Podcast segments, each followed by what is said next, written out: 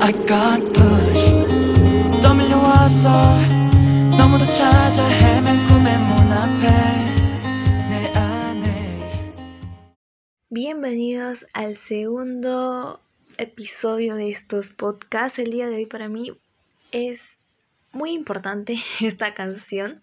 Es una canción que el mensaje, la melodía, todo te entra hasta lo profundo de tu corazón, como lo hacen todas las canciones, pero cada una te deja un mensaje muy diferente, muy distinto para reflexionar y todo eso.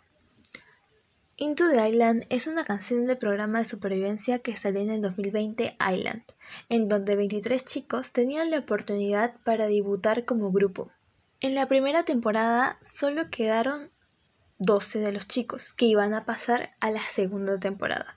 Al final de ellos solo salían 7 formando el grupo en Hypen.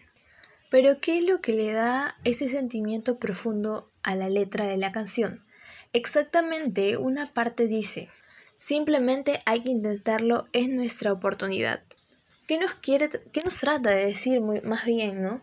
Que exactamente esta canción refleja a los 23 chicos que están luchando por sus sueños, los 23 chicos que dan todo para demostrar que pueden hacerlo si se lo proponen, para no dejar sus sueños atrás.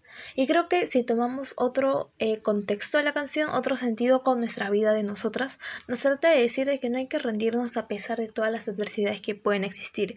Si tenemos un sueño y queremos lograrlo, hay que hacerlo, porque es lo que nosotros tenemos en mente.